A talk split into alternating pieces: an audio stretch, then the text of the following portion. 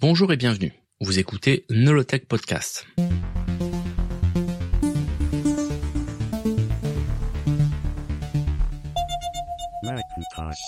Nolotech Podcast épisode 15.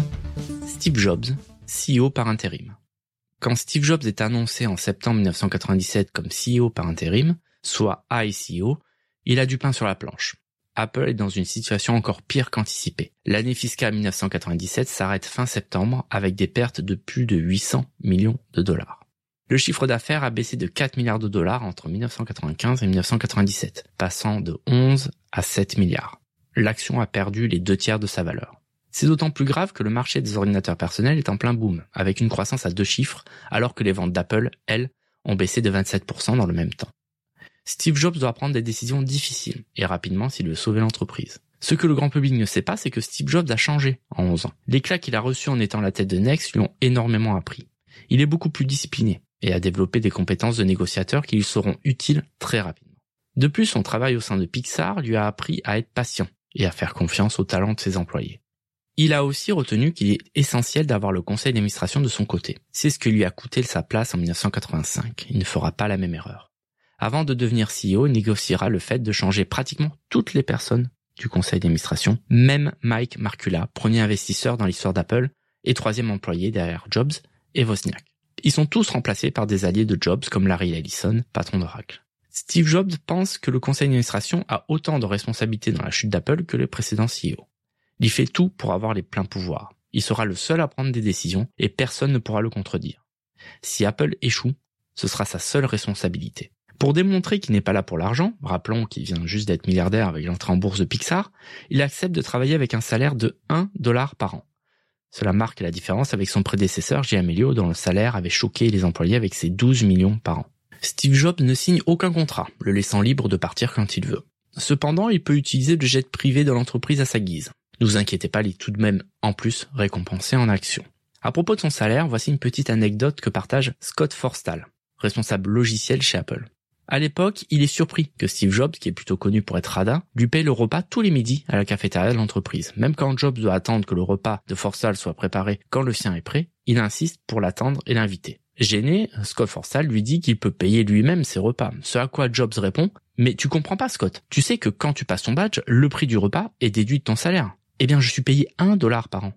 À chaque fois que je passe mon badge, même pour toi, j'ai un repas gratuit. Steve Jobs va passer les premières semaines à passer en revue tous les produits et tous les logiciels d'Apple. Il utilisera pour cela la plus grande salle de conférence du campus où chaque équipe sera convoquée une à une. Pour être le plus efficace possible, il interdit toute introduction. Il faut aller directement à l'essentiel. De même, il interdit l'utilisation de diaporamas du style PowerPoint. Il dit que ceux qui savent de quoi il parle n'ont pas besoin de PowerPoint. Les équipes montrent à leur CEO leurs produits existants ainsi que ceux qui doivent les remplacer. Il demande alors à chaque équipe de faire des économies. Au lieu de prendre les décisions lui-même, il préfère que les équipes s'arbitrent elles-mêmes. Cependant, c'est rarement suffisant et Jobs doit annuler un grand nombre de projets et de produits. Il répétera souvent pour que tout le monde comprenne, si un produit ne fait pas de bénéfice, on doit s'en séparer. Pour qu'Apple puisse survivre, nous devons couper encore plus. Contrairement à ce que l'on pourrait imaginer, tout se fait dans le calme. Pas de grosse colère, ni de hurlements, juste des décisions prises froidement. Steve Jobs ne fait que continuer le travail commencé par ses prédécesseurs. Amelio avait baissé le nombre de projets de 350 à 50 laissant la possibilité à Jobs de passer de 50 à 10 pour ne garder que la crème de la crème. Prenons un exemple concret. À l'époque, Apple vendait un peu de tout, notamment des imprimantes. L'entreprise se contentait de rebadger des imprimantes fournies par HP. Cependant, Apple les vendait à perte, comme c'est le cas sur ce marché, pour avoir un prix similaire à la concurrence. Or, les bénéfices se font sur la vente d'encre. Et Apple n'en vendait pas. Steve Jobs a raison, trouve cela complètement débile. Dorénavant, Apple ne vendra plus d'imprimantes. Ces multiples réunions permettent à Steve Jobs de connaître rapidement des centaines de personnes à Apple. Du coup, il retient les personnes qu'il considère de qualité et les contactera directement sans passer par une quelconque hiérarchie. Ce qui est un vrai changement et cela permet aussi d'aller plus vite. Son assistant dit à ce sujet, Steve a la capacité de se rappeler de tout. Il peut se souvenir de la dernière conversation et des derniers emails échangés avec 300 personnes. Pour faire des économies, Steve Jobs est obligé de faire beaucoup de licenciements. Là aussi, Steve Jobs a changé. Licencier lui paraît beaucoup plus difficile qu'avant. Il dit, je continue à le faire parce que c'est mon travail. Mais quand je regarde les personnes quand cela arrive, je pense que cela pourrait être moi rentrant à la maison pour annoncer à ma femme et à mes enfants que je viens d'être licencié. Ou que ça pourrait être un de mes enfants dans 20 ans. Je ne l'avais jamais pris aussi personnellement auparavant. Malgré les licenciements, il est surpris de trouver beaucoup d'employés de qualité, de niveau A, comme il dit. À ce propos, il ne comprend pas que ces personnes soient restées chez Apple alors qu'elles auraient pu facilement trouver de meilleurs postes ailleurs, chez Microsoft par exemple. Quand il leur pose la question de manière un peu abrupte, mais pourquoi diable êtes-vous resté Ces employés répondent parce que nous saignons en six couleurs, rappelant les couleurs du logo d'Apple. Ce sont donc de vrais amoureux de l'entreprise, et Jobs va s'appuyer sur eux. Cependant, il pense aussi qu'un tiers ben, n'a rien à faire chez Apple. Il ne veut garder que les meilleurs et n'embaucher que les meilleurs. Il fera la comparaison suivante. Pour la plupart des choses dans la vie, l'écart entre le meilleur et la moyenne est de 30% ou plus. Ce que j'ai vu avec Woz, c'est quelqu'un qui était 50 fois meilleur que l'ingénieur moyen. L'équipe Mac était une tentative de construire une équipe entière comme cela. Des personnes de premier ordre. J'ai réalisé que les ingénieurs de niveau A aimaient travailler avec des ingénieurs de niveau A, mais qui n'aimaient pas travailler avec des ingénieurs moins bons qu'eux. Chez Pixar, c'était une compagnie entière d'ingénieurs de niveau A. Quand je suis revenu chez Apple, c'est ce que j'ai décidé d'essayer de faire. Vous devez avoir un processus d'embauche collaboratif. Lorsque nous embauchons quelqu'un, même s'il est destiné à travailler dans le domaine du marketing, je le fais parler avec des concepteurs et des ingénieurs. Mon modèle était Robert Oppenheimer. J'ai lu sur le type de personne qu'il recherchait pour faire le projet de la bombe atomique. J'étais loin d'être aussi bon que lui, mais c'est ce que j'aspirais à faire. Steve travaille énormément et se met beaucoup de pression. En conséquence, il met aussi beaucoup de pression sur ses employés. Certains à la direction se plaignent entre eux du nombre de coups de fil du patron. Un employé donne le conseil de ne pas répondre au téléphone. Ce à quoi répond Bill Campbell, c'est ce que me dit ma femme. J'ai essayé, hein, mais ensuite, Steve venait directement chez moi. Et il vit à seulement trois pâtés de maison. À ce sujet, une rumeur court que Steve Jobs a tendance à virer les gens juste après avoir parlé avec eux. Une autre rumeur parle d'un employé qui a dû défendre son travail alors qu'il était dans l'ascenseur avec Steve, et qu'une fois arrivé à son étage, eh ben, il était viré. Une expression est même créée à cette occasion. To get Steved, pour dire que le projet a été abandonné ou qu'une personne a été licenciée. La réalité est différente. Malgré de nombreuses recherches, personne n'a retrouvé le fameux employé viré après une discussion dans un ascenseur. Les licenciements sommaires ont dû exister, mais étaient rares. Cependant, c'était assez pour faire gonfler les rumeurs et terroriser tout le monde. Steve Jobs met non seulement la pression en interne, mais aussi sur les fournisseurs. Il renégocie tous les contrats. Il va mettre en concurrence ses fournisseurs pour n'en garder qu'une poignée avec les meilleurs prix et conditions. À partir de décembre 1997, le statut de Steve Jobs évolue. Il est clair qu'il est là pour le long terme et c'est naturellement que la recherche d'un autre CEO est abandonnée. Steve Jobs dira par la suite, je suis retourné chez Apple et j'ai essayé d'embaucher un CEO avec l'aide d'une agence de recrutement pendant près de quatre mois. Mais ils n'ont pas produit les bonnes personnes. C'est pourquoi je suis finalement resté. Apple n'était pas en mesure d'attirer qui que ce soit de bon. Bon, sans doute aussi que Steve Jobs était extrêmement exigeant, hein, peut-être même un poil trop. En parallèle, Steve Jobs s'attelle à la simplification de la gamme. En effet, le catalogue est un cauchemar. En voulant faire un ordinateur pour chaque cas d'utilisation, Apple se retrouve avec une quantité astronomique de machines, qui sont la plupart invendables. Steve Jobs fait part de sa confusion. Quand je suis arrivé chez Apple, il y avait plein de machines. Quand je demande ce qu'on peut me recommander entre le 3400 et le 4400, ben personne n'est capable de me répondre. Au bout de trois semaines, je n'arrivais toujours pas à comprendre la gamme. Si moi je n'y arrive pas, comment croire que nos clients le puissent? À cette époque, il existe même un poster du style arbre de décision pour aider les clients à choisir leur ordinateur, tellement le choix était dur à faire. Pour illustrer sa réflexion, Jobs dira souvent décider de ce qu'il ne faut pas faire est aussi important que de décider ce qu'il faut faire. C'est vrai pour les entreprises et c'est vrai pour les produits. Le Newton et son petit frère Limate vont en faire les frais. Alors que beaucoup considèrent l'annulation du Newton comme un acte de vengeance de Jobs vis-à-vis de Scully, il n'y a pas que cela. Même s'il est vrai que tuer le produit créé par la personne responsable de son départ d'Apple a dû jouer un petit peu dans la balance. Hein. Bien que le Newton vient pour la première fois de faire des bénéfices et que le marché des PDA prend de l'ampleur, comme le démontre Palm, Jobs considère que le Newton est une distraction pour Apple. Apple fait des ordinateurs et doit donc se concentrer sur ce marché. Jobs dira par la suite, si Apple avait été dans une situation moins précaire, je me serais creusé les méninges pour trouver comment sauver le Newton. Mais je n'avais pas confiance dans les gens qui dirigeaient le projet.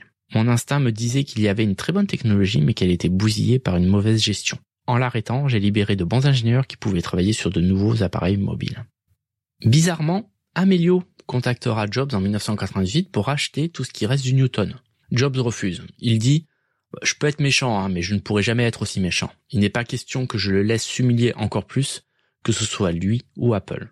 Ainsi, adieu les imprimantes, adieu le Newton, adieu les distractions.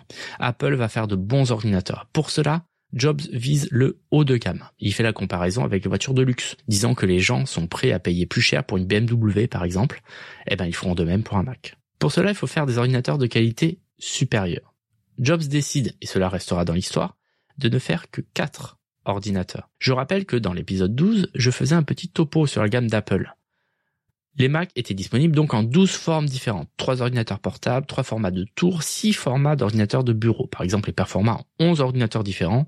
Les ports Macintosh, eux, ont 15 versions différentes. Les ordinateurs portables en ont 6. Et je vous fais grâce des serveurs.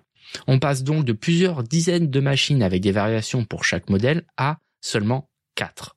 Un ordinateur de bureau pour le grand public, un ordinateur de bureau pour les professionnels, un ordinateur portable pour le grand public un ordinateur portable pour les professionnels. Le conseil d'administration est totalement terrifié par cette perspective. La concurrence n'a-t-elle pas elle-même des dizaines de références? Si un seul de ces ordinateurs s'avère être un échec, Apple peut mettre la clé sous la porte. Un des membres du conseil d'administration parle même d'un plan suicidaire.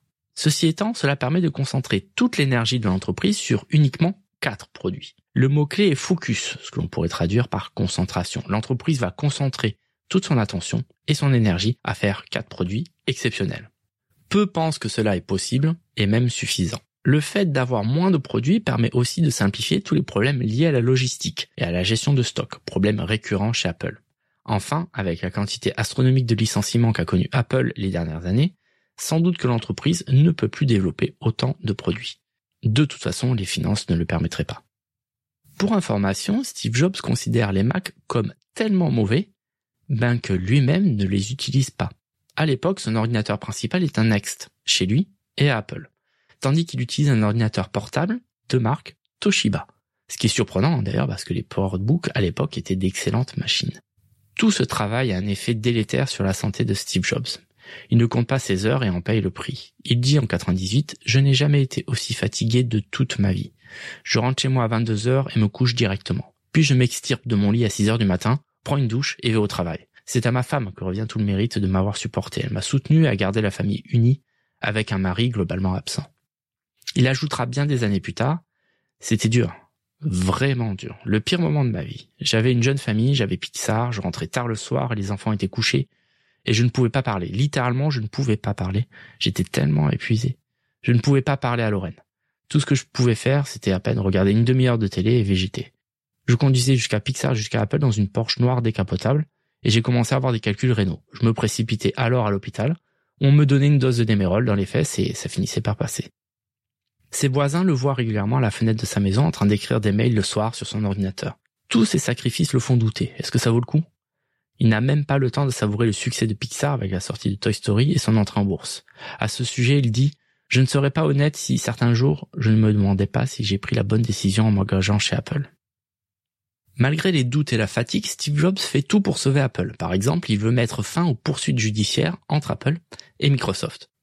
Cela fait presque dix ans que les entreprises croisent le fer aux tribunaux sur le fait que Windows serait une copie du système Macintosh. Jobs va en finir avec cette affaire. De toute manière, il pense à juste titre que Windows a gagné la guerre des systèmes d'exploitation. Cependant, il va essayer d'utiliser au maximum son avantage pour avoir un accord positif pour Apple. Amelio précédemment a essayé pendant des années de trouver un accord mais n'a jamais réussi. Il se trouve que de son côté, Bill Gates veut aussi en finir avec ses poursuites, d'autant plus qu'il a d'autres chats à fouetter. En effet, l'État américain poursuit Microsoft pour abus de position dominante, antitrust dans la version originale. Steve Jobs appelle directement Bill Gates. Il lui propose l'abandon des poursuites. Après négociation, il obtient en contrepartie que Microsoft doit soutenir le Mac. Steve Jobs veut que Microsoft développe pour 5 ans au minimum Microsoft Office pour la plateforme Mac ainsi que le navigateur Internet Explorer. Il veut en plus un investissement de 150 millions de dollars en actions de la part de Microsoft, mais sans pouvoir de vote. Mais que récupère de son côté Microsoft et Bill Gates? Eh bien, un bon gros lot d'actions d'Apple à un prix très attractif, mais sans pouvoir les vendre pendant au moins trois ans, et sans pouvoir de vote. Et Internet Explorer devient le navigateur, par défaut, du Mac, permettant ainsi à Microsoft de mettre un petit taquet à Netscape en passant. Cependant, Netscape sera tout de même livré sur tous les Mac en même temps qu'Internet Explorer. Jobs veut faire passer le message suivant. La plateforme Mac a un avenir, a des logiciels avec Office et Internet Explorer, et Microsoft croit tellement à la plateforme qu'il investit. Bill Gates accepte. Il dira par la suite que c'était infiniment plus simple de négocier directement avec Jobs plutôt qu'avec Amelio et ses myriades de conseillers et avocats. Il laissait traîner pendant des semaines en demandant de plus en plus de documents par fax pour, au final, ne pas prendre de décision. C'est beaucoup plus simple avec Steve Jobs. Tout est négocié directement, sans intermédiaire. Pour remettre en perspective, l'investissement de 150 millions de dollars de Microsoft dans Apple n'est pas si impressionnant que cela. En effet, Microsoft a alors plus de 9 milliards de dollars de liquidités. De plus, la plateforme Mac génère plus de 300 millions de dollars par an pour Microsoft. Ainsi, sauver le Mac, c'est aussi un peu dans l'intérêt de Microsoft. L'accord est finalisé au téléphone trois heures avant l'annonce publique au Macworld. Quand l'accord est annoncé en public au Macworld, cela ne se passe pas vraiment comme prévu. Bill Gates a refusé de prendre l'avion pour aller à l'autre bout du pays, à Boston. À la place, son image sera projetée sur un écran géant, grâce à une connexion satellite. Quand il apparaît, les fans ne sont pas ravis, c'est le moins qu'on puisse dire.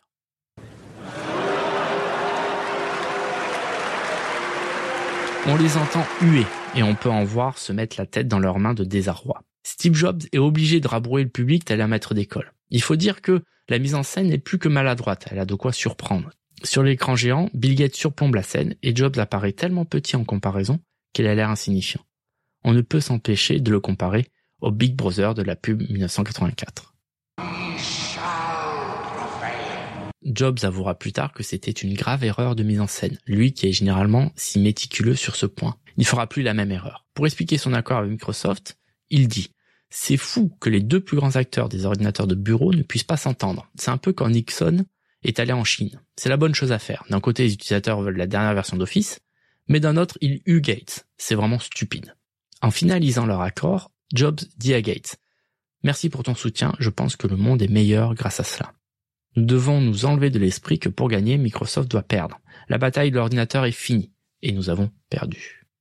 Steve Jobs est prêt à tout pour sauver Apple, même s'il faut faire un accord avec le diable en personne. Il ne faut pas oublier que l'accord est aussi très positif pour Microsoft. En effet, cet accord sonne enfin la fin des poursuites judiciaires pour la copie de l'interface graphique. Poursuites qui traînent depuis plus de dix ans et Microsoft, en plus, récupère des actions à bas prix. D'ailleurs, pour la petite histoire, Microsoft va revendre ses actions en 2003 pour 550 millions de dollars, plus que triplant du coup sa mise de départ. Mais et c'est cela qui devient intéressant, si Microsoft avait juste attendu, ses parts s'amoncelleraient en 2022 à plus de 120 milliards de dollars. Bon, facile de dire cela aujourd'hui évidemment. Bref, Microsoft sort lui aussi gagnant de cet accord, car celui-ci, d'une certaine manière, sauve la plateforme Macintosh et Microsoft en a besoin. Pourquoi je dis que Microsoft a besoin que la plateforme Mac reste en vie? Tout simplement parce que la société de Bill Gates est poursuivie pour abus de position dominante. Or, si Apple met la clé sous la porte, Windows n'aurait du coup aucun concurrent direct sur le marché des systèmes d'exploitation grand public. Nul doute alors que le gouvernement américain aurait eu plus de facilité à condamner le géant du logiciel et à le démanteler. On peut ainsi dire que cet accord a non seulement sauvé Apple, mais d'une certaine manière, sauve aussi Microsoft. La liste des choses à faire de Steve Jobs est sans fin. Il doit maintenant s'atteler aux clones. Steve Jobs a toujours haï l'idée des clones. Une des conditions pour être CEO d'ailleurs était de pouvoir s'en débarrasser sans ménagement. À cause de ces clones, la liste des Mac devient encore plus confus. Et nous avons vu que rien que le catalogue d'Apple a de quoi vous donner une migraine. De plus, la qualité des clones n'est pas au rendez-vous des standards de Jobs, et cela a au final un impact négatif sur Apple. Enfin, les clones sont une concurrence directe, et Apple n'a pas vraiment besoin de ça. Et puis, il arrive que des clones soient vendus moins cher que les Macs vendus par Apple eux-mêmes, avec une configuration similaire, voire meilleure les cloneurs doivent payer 50 dollars par ordinateur vendu à Apple. Ce qui les pousse, forcément, à vendre des ordinateurs plutôt haut de gamme pour attraper le surcoût. Et c'est justement sur ce marché qu'Apple gagne de l'argent. D'une certaine manière, il est donc assez logique que Steve Jobs décide de s'en débarrasser. Néanmoins, c'est sans doute la décision la plus coûteuse qu'il ait prise alors qu'il est plutôt là, avant tout, pour faire des économies. En effet, pour arrêter les clones, ce n'est pas si facile. Les constructeurs ont un contrat que Jobs va essayer de contourner. Les contrats entre Apple et les cloneurs portent sur le système 7. Afin de leur couper l'herbe sous le pied, le prochain système d'exploitation va s'appeler macOS 8. Or, cette version au départ portait le nom de système 7.7. Mais pour arrêter les clones, Jobs décide de le renommer afin que ceux-ci ne puissent plus en bénéficier. C'est une décision légalement discutable, à tel point qu'Apple négocie en secret avec les cloneurs en les payant grassement afin de ne pas être poursuivi. Enfin, le plus gros cloneur, Power Computing, qui avait 10% de marché des Mac, est racheté au prix fort par Apple pour 110 millions de dollars. Cupertino récupère alors certains ingénieurs partis d'Apple pour aller chez Power Computing. Comme nous l'avons à de multiples reprises abordé, Apple a un gros problème de gestion de stock et plus généralement de la chaîne logistique. Jobs le comprend et cherche une personne pouvant régler ce problème. Il embauche une première personne qui démissionne au bout de quelques mois, ne supportant pas le style un peu trop euh, franc de Jobs. Pendant des mois, c'est Steve Jobs lui-même qui s'occupera de ce que l'on appelle en anglais les opérations, tout en cherchant activement la perle rare. Il jette son dévolu sur Tim Cook, un ancien de Compaq et d'IBM. Celui-ci refuse plusieurs fois les offres d'Apple. C'est alors que Jobs lui propose de le rencontrer personnellement afin de lui présenter la stratégie qu'il compte mettre en place à Cupertino. Il lui parle entre autres du nouvel ordinateur en développement qui deviendra l'iMac. Tim Cook est sous charme et accepte la mission. Tout le monde lui déconseille de le faire, hein. d'ailleurs. En effet, il a un très bon poste chez Compaq et Apple n'est pas dans sa meilleure forme. Cependant, Tim Cook ne les écoute pas et arrive chez Apple en mars 98. Son rôle va être capital. Il doit mettre en place la refonte totale de la production et la distribution de l'ensemble des produits Apple. Rien que ça. Sans compter que l'entreprise ne va pas bien et que la logistique est sans doute la partie la plus désorganisée de la société. Tim Cook se met au travail et avec méthode fait des miracles. En 9 mois, il réduit le stock de 400 millions de dollars à 78 millions de dollars. En cela, il continue le travail amorcé par Gina Amelio. D'ailleurs, Jobs dira qu'il aura beaucoup appris auprès d'Amelio, notamment concernant la gestion de stock. En effet, Amelio a commencé avec plus de 2 milliards de dollars de stock pour le réduire à 400 millions, ce qui a impressionné Jobs. Fred Anderson, aussi, a été l'une personne qui a le plus appris à Steve Jobs sur le sujet. Le fait que le catalogue soit simplifié aide aussi à limiter les problèmes de stock. Le travail de Tim Cook est si remarquable que Steve Jobs lui fera à partir de ce moment-là une confiance aveugle. Il s'appuiera énormément sur lui. Avant l'arrivée de Tim Cook, Apple possédait trois usines, chacun produisant des produits pour sa zone géographique. Enfin, du moins c'était l'idée au départ. Dans la réalité, les cartes mères produites à Singapour sont envoyées ensuite en Irlande pour être assemblées, puis renvoyées à Singapour pour finaliser l'assemblage avant d'être vendues aux États-Unis. C'est évidemment très inefficace et coûteux. Tim Cook prend la décision radicale de tout externaliser. Apple ne produira plus ses propres produits. La société n'aura plus d'usine. À la place, Cupertino travaillera avec des partenaires, la plupart en Chine, pour produire l'ensemble de sa gamme. Par exemple, L'iMac sera produit par LG, les PowerBooks par Quanta Computer et les iBooks par Alpha Top Corporation. Tim Cook va négocier avec une très grande fermeté avec les fournisseurs afin d'avoir les meilleurs prix. De plus, il leur demande de se rapprocher physiquement des usines d'assemblage pour une plus grande efficacité. En passant, il limite le nombre de fournisseurs. Ce faisant, Tim Cook récupère le surnom d'Attila le 1 du stock. Le nombre de jours moyens que passe un produit en stock passe de 30 à 6 jours. En 99, cela passe à 2 jours, battant le meilleur de l'industrie qui est Dell. Pour en finir avec le passé, des dizaines de milliers de Mac non vendus sont envoyés dans une décharge, tournant définitivement la page de l'ancien Apple. Tim Cook fait maintenant partie de l'équipe de choc d'Apple. De nombreux éléments à la tête d'Apple viennent de Next, comme David Manovich qui s'occupe des ventes, Mitch Mandich qui s'occupe du marketing avec Phil Schiller, John Robinstein qui s'occupe du matériel et Avi Tavanian qui s'occupe du logiciel. Le reste de l'équipe est formé par Fran Anderson qui s'occupe des finances et Johnny Ive qui lui est à la tête du design. La plupart resteront plus de 10 ans chez Apple. Contrairement à de nombreux concurrents comme Dell, Apple ne vend pas ses ordinateurs directement à ses clients sur Internet. Steve Jobs compte y remédier. Le projet est confié à un informaticien des ressources humaines, bizarrement, qui s'appelle Eddie Q. Q deviendra l'une des personnes les plus importantes d'Apple dans les années à venir, mais pour l'instant ce n'est qu'un informaticien qui doit développer un prototype de site de vente par Internet. EDQ est surpris de la tâche car il n'est pas spécialement compétent dans le domaine. C'est son patron qui, le choisissant, pense qu'il a le bon profil pour gérer Steve Jobs. Néanmoins, Q ne l'a jamais croisé et n'a aucune connaissance en e-commerce. Il se met alors à prendre conseil auprès du chef des ventes qui lui dit « Donne tes meilleures idées à Jobs, mais au bout du compte, cela ne servira à rien. On ne fera jamais de site de vente direct, car cela rendrait fou de rage nos partenaires. » Lors d'une réunion au sujet du site de vente avec Jobs, Q se prépare en apportant des feuilles de papier avec des impressions d'écran du prototype. Q sait que Steve Jobs déteste ses présentations avec des diapositives à la PowerPoint et préfère des visuels imprimés. Comme à son habitude, un Jobs regarde le prototype et dit laconiquement This is shit. C'est de la merde. Malgré cela, la réunion continue et Jobs écoute les avis des managers. Les problèmes sont nombreux, hein, vendre des configurations modifiables liées à un système de production qui a été créé, lui, pour vendre des configurations standards. Aucune recherche n'a été faite en amont, d'ailleurs, pour savoir si les clients sont intéressés par un tel site. Et surtout, cela a le potentiel de se mettre à dos tous les revendeurs et distributeurs partenaires existants d'Apple, comme par exemple Best Buy ou CompUSA. Le patron de Q, Mandich, a suffisamment de bouteilles pour éviter de dire quoi que ce soit. Il attend de savoir ce que pense Jobs quand un des managers dit directement au fondateur d'Apple Steve, euh, tout cela sert à rien, on sait tous que tu ne vas pas le faire, sinon les distributeurs vont nous haïr. Et Q, moins expérimenté que Mandich, répond sans réfléchir. Les distributeurs? Nous avons perdu 2 milliards de dollars l'année dernière. Qu'est-ce qu'on en a à foutre des distributeurs? Steve Jobs se lève et pointe alors du doigt le manager et dit Toi, t'as tort. Puis, pointant Eddie Toi, tu as raison.